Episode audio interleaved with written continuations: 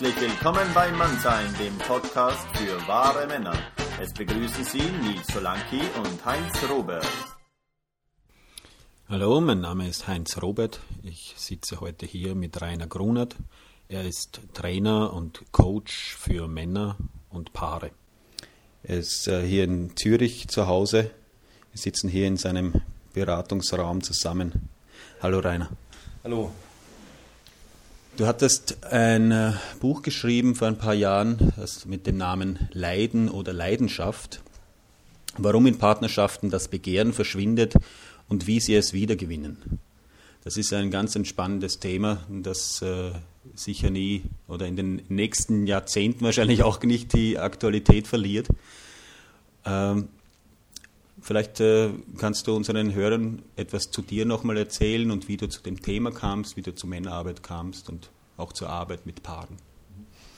Ja, zu dem Thema kam ich natürlich über mich selbst, ja, weil ich selbst drei oder vier sehr lange Partnerschaften hatte und in diesen Partnerschaften es immer wieder verschwand und ich mich dann natürlich mit den Affären über Wasser halten musste, sexuell. Man will ja nicht untergehen. Irgendwann habe ich jedoch gemerkt, dass das natürlich äh, die Partnerschaft nur durcheinander wirft. Außerdem ist es kein Ersatz, weil mit der Anzahl der Wiederholungen nimmt die Zeit, Dauer, wie lange man vielleicht Leidenschaft halten kann, ab. Und ja, so kam ich auf die Idee zu schauen, können, können wir das nicht in unsere Partnerschaft hineinbekommen. In deinem Buch äh, schreibst du etwas zur maskulinen und äh, zur femininen Essenz. Ja, also ich denke, dass es auf verschiedenen Ebenen in Männern und Frauen schon so etwas gibt, wie einen Kern. Ein Teil davon ist mit Sicherheit genetisch und evolutionär bedingt. Äh, weiß man mittlerweile auch aus dem unterschiedlichen Hirnwachstum, ja. Man weiß es aus dem unterschiedlichen Hormonhaushalt und äh,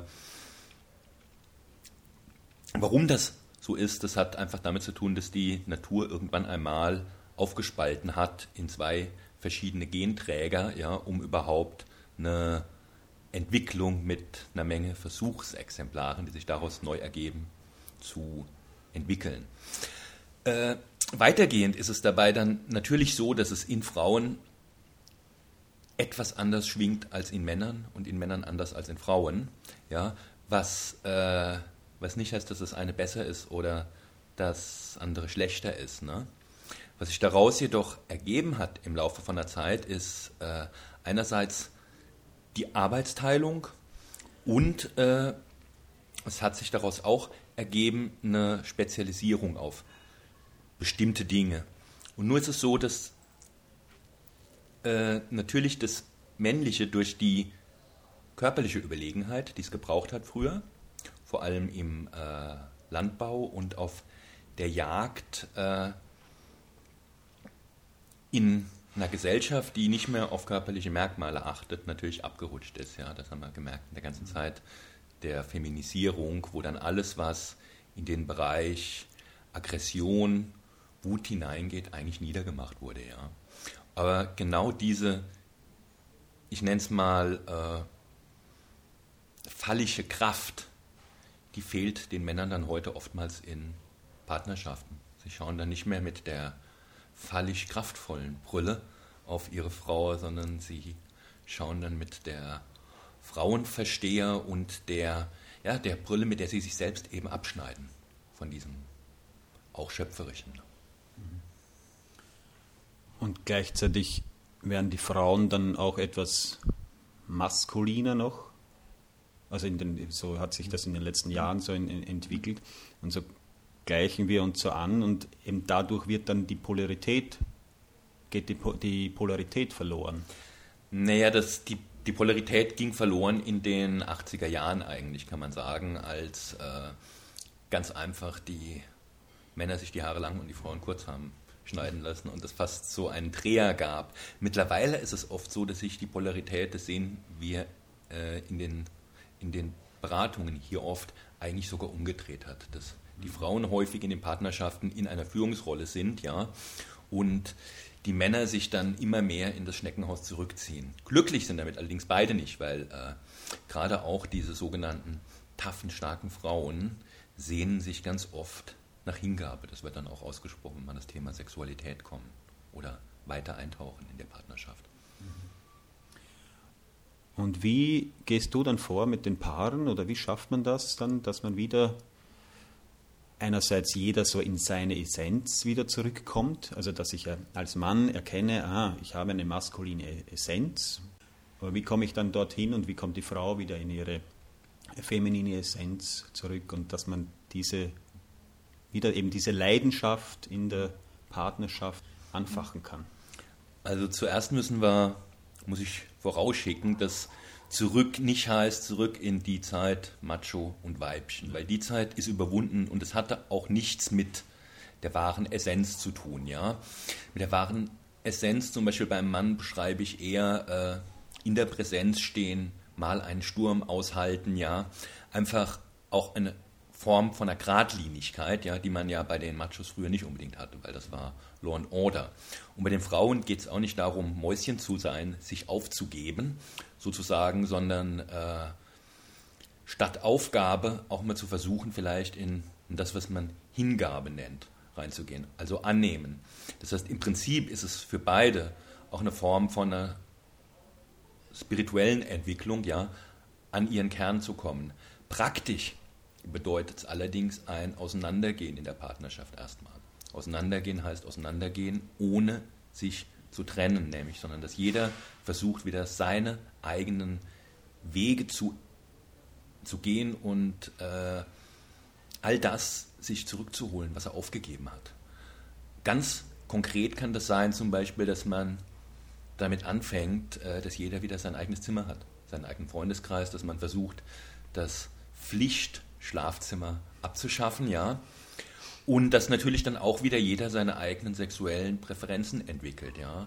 Und äh, da haben wir ja immer noch eine ganz große Hemmung, ganz große Moral drüber, äh, dass die wenigsten Paare zum Beispiel sich wagen, über ihre Fantasien und über Fetisch zu reden, ja.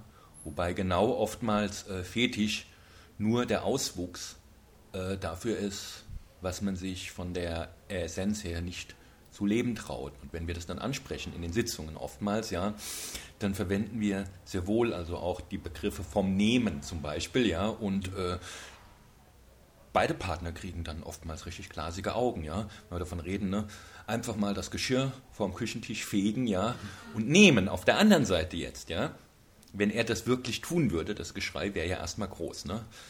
Das T-Shirt geht kaputt, ja, es war gerade dieses wunderbare von H&M, ja, und da geht gar nichts mehr. Und äh, was er natürlich nicht hätte in dem Moment wäre genau diese Kraft über diesen anfänglichen Widerstand hinwegzugehen. Weil da fängt dann auch die, die wirkliche Spannung erst an, ja, weil in einer gewissen Weise äh, ist Sexualität oder das Prickeln in der Sexualität ist ja auch mit einer gewissen Furcht verbunden, ja. Wobei Furcht nicht heißt, vor dem anderen Angst zu haben, sondern einfach, ja, da kommt auch etwas Unbekanntes, da kommen Energien rein, die mich auch überwältigen könnten, ja. Was nicht heißt äh, Vergewaltigung, ne? mhm. sondern der Unterschied dazu ist ja, dass in dem Fall eben Liebe dabei ist, ja. Und eben auch ich sag mal so, die Grenzen des anderen lesen und trotzdem diesen Tick über die Grenzen hinweggehen. Und das erfordert einfach Mut. Und wenn der Mut im Alltag nicht da ist, das heißt also jemand auch immer klein beigibt und diese Grenzen nicht setzen kann, dann wird es in der Sexualität erst recht nicht. Deshalb arbeiten wir in den Sitzungen eigentlich bei den Paaren eigentlich zu 90 Prozent mit den Alltagssituationen und nur zu 10 Prozent später mit der Sexualität. Die entwickelt sich meistens von selbst, wenn sich im Alltag wieder ein Gleichgewicht auf Augenhöhe eingestellt hat. Was eben aber auch bedeutet, auch mal zu sagen, nein, Tür zu, weg, Schluss oder ne, darüber rede ich nicht mehr. Oder auch einfach wirklich ganz, ganz, ganz klare Verhältnisse wieder zueinander zu schaffen. Immer, das kam vor allem für mich auch, geht es nur um Sexualität? Eben, eben nicht. Ja, weil es wirklich sind viele Situationen, äh, wo ich merke, aha, ich, ich stecke zurück ja, oder ich lasse meiner, meiner Partnerin die Entscheidung oder so. Ja, und, es geht bei beiden eigentlich relativ wenig um äh, Sexualität, sondern es geht das, sich zurückzuholen, was man in der Partnerschaft aufgegeben hat. Also das können Kleinigkeiten sein, wie die alte Schallplattensammlung, die im Keller verschwunden ist, weil äh, kein Platz mehr für den Schallplattenspieler von ihm ist. Er passt nicht in ihre ästhetische das Gefühl eines Wohnzimmers. Also musste dieser Plattenspieler weg. So etwas sich wieder zurückzuholen. Ja. Umgedreht kann es sein, dass sie mit den Mädels äh, einmal die Woche um die Häuser zog und dabei auch mit verschiedenen Jungs flirtete, ja, sich das auch wieder zurückzuholen, wirklich zurückzuholen und das Ganze zu tun, auch oder gerade trotz Kinder und trotz allem. Äh, und diese Zeit, die man dabei für sich selbst braucht, denke ich, die ist noch wichtiger als die Qualitätszeit, die man für die Partnerschaft braucht, weil die Qualitätszeit wird leer werden, wenn man sich nicht diesen Raum vorher für sich selbst genommen hat. Und heißt das dann, dass man wirklich auch auf längere Zeit sich mal so trennt oder dass man wirklich sagt, ich, ich habe jetzt irgendwie zwei Stunden pro Tag für mich oder wenn es wirklich so verfahren ist, kann das dann sein, hey, wir schauen jetzt, dass wir vielleicht zwei Wochen oder keinen Sex haben oder so zum Beispiel auch. Naja, die meisten haben ja dann schon seit einem Jahr keinen Sex mehr. Das ist ja der Punkt, ja. Und dann macht es schon Sinn, wenn man das wirklich äh, langfristig auseinanderzieht. Also wenn ich an meine eigene Partnerschaft denke, ich meine, wir haben jeder ein Zimmer und das haben wir seit zwei, drei Jahren wieder und es geht gut damit, weil wir können uns gegenseitig einladen. Was wir tun, trotzdem hat, hat jeder seinen Freiraum. Und dann gibt es aber trotzdem nochmal Momente, wo jeder auch noch weiter weg muss weiter weg heißt, wo man wirklich Dinge für sich selbst macht, die auch den anderen inhaltlich nichts angehen oder vielleicht sogar eine Belastung wären. Um es konkret zu machen, bei mir ist das zum Beispiel, ich schreibe im Moment gerade einen Roman. Ja? Das ist als meiner Frau nicht zumutbar, weil ich, wenn ich eine Woche da sitze, dann sehe ich aus wie der Tod. Dann habe ich mich ernährt von, von Rotwein, kaltem Kaffee, ja, sonst nichts und habe durchgeschrieben und ich kann verstehen, dass sie das belasten würde in so einem Moment. Auf der anderen Seite würde mich jeder Blick oder jeder Schritt vor der Tür vorbei belasten. Also fahre ich dann weg in ein schönes Hotel an einem meiner Schauplätze und schreibe dort. Ein interessantes Thema in dem Buch äh, fand ich auch noch die Ersatzbefriedigung, mhm. Ersatzbefriedigungen und Ablenkungen. Vielleicht kannst du da noch was dazu sagen? Die Ersatzbefriedigung, die sich überall einschleichen, ist natürlich immer die Onanie zuallererst. Ja. Mhm. Und äh, ein Teil davon ist auch ein trotziges Verschließen dem Partner gegenüber. Er kriegt mich nicht mehr, seine Sexualität will ich nicht. Ne? Äh, auf der anderen Seite äh, klingt es so einfach wie ein Vorwurf, weil eigentlich hat man ja die eigene nie definiert. Das habe ich ja vorhin schon mal angesprochen, als es um den Bereich Fetisch kurz ging. Ne? Man hat ja eigentlich nie definiert, was man wirklich will. Ja? Also von daher liegt dann jeder in seinem Zimmer und dann vor sich hin und äh, man hat es nie versucht. Ja? Der andere Punkt ist, wenn man es versucht, hat man wahrscheinlich auch erstmal eine kleine Abweisung bekommen. Aber das ist auch normal, weil äh, das ist oftmals der Widerstand aus einer Scham heraus. Was sonst was. Ja, und dann gibt es die ganzen anderen Ablenkungen, die noch da zukommen. Also viele gehen dann arbeiten ohne Ende, viele versuchen sich Ersatzbefriedigungen zu holen über äh, einen ritualisierten Umgang in der Sexualität. Das können Tantra-Gruppen sein, das kann das Tango-Tanzen sein mit seiner Pseudoerotik. Ja. Das Feld ist da sehr, sehr groß und viele versuchen dann natürlich auch den Partner dahin zu ziehen, aber es lenkt eigentlich von dem eigentlichen Thema ab, weil in diesen Ritualen äh, können wir zwar vielleicht mal spüren, wie das wäre bei einem äh, Tango-Tanz, das wird aber niemals zu der wirklichen Befriedigung führen. Da empfehle ich jedem äh, wirklich dann eher auch mal eine Zeit lang die Finger von sich zu lassen, weil der Körper wird dann schon mit ihm reden. Ich kenne jetzt Paare, die haben, sind beide sehr beschäftigt mhm. ne? und die finden dann wirklich so jede Woche so drei, vier Mal bestimmte Zeiten, mhm. wo sie sich auch sexuell treffen. Wie, wie findest du das? Was kannst du äh, wir empfehlen das Paaren sogar, ja. Wir empfehlen das Paaren, dass sie das tun, weil also spätestens auch, wenn, wenn Kinder da sind, ist es eine absolute Voraussetzung, dass man sich diesen Raum schafft. Und zwar sowohl für sich selbst wie für die Partnerschaft. Wobei drei, viermal die Woche, das empfehlen wir meistens nicht mehr empfehlen. Einen Abend pro Woche und mhm. eins, zwei Wochenenden im Monat und diese Wochenenden dann auch, auch wenn es manchmal schwierig ist, zu organisieren, möglichst kinderfrei. Mhm. Okay. Den Abend sowieso kinderfrei. weil ein Babysitter kann sich jeder bezahlen. Und äh, Paare, die das sagen, dass sie es nicht hinkriegen, weil ihr Kind krank ist, weil es immer das hat, weil es das hat, weil es das hat, äh, die schieben ihr Kind vor, schlichtweg, um sich mit der Konfrontation der Schwierigkeiten in der Partnerschaft zu drücken. Mhm. Und äh, das wird in dem Moment an den Kindern hängen bleiben. Ja. Meinst du nicht auch, dass eben sowas, wenn man sich zu bestimmten Zeiten trifft, ja auch dann ein Ritual wird und dass das auch irgendwie die Polarität, diese Leidenschaft vielleicht dann dämpfen kann? Also der erste Punkt ist der, dass es ein Ritual wird und dass es vollkommen unromantisch ist. Mhm. Äh, der andere Punkt ist der, dass es ja in einer Welt, wo, wo beide arbeiten und vielleicht noch eine Menge anderer Verpflichtungen haben, gar nicht mehr anders möglich ist. Also was ein bisschen Feuer reinbringen kann, ja, das ist alleine schon wieder, dass jeder einmal für die Ausgestaltung eines solchen Abends verantwortlich ist. Das sind solche Dinge, die wir dann sagen. Oder einer ist mal für das eine Wochenende, dann der andere für das andere verantwortlich. Ja? Also dass man einfach das alleine schon hin und her schiebt. Ja? Und äh, ja, es sind Rituale, aber es sind Rituale, die sehr wohl überhaupt wieder die Zeit hineinbringen können, ja, äh, sich zu begegnen.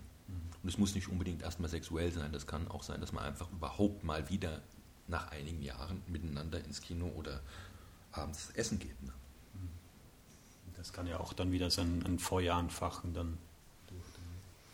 Das kann es, wenn man an diesen Tagen die, sage ich mal so, die Hauptkonfliktthemen in der Partnerschaft mal versucht auszuklammern. Und äh, das heißt nicht, dass ich sage, dass man auf schön schönen Wetter macht, sondern dass man einfach mal schaut, was ist denn da und nicht in der Vergangenheit rumkramt. Vor zehn Jahren war das aber anders, vor zehn Jahren war das anders, selbstverständlich.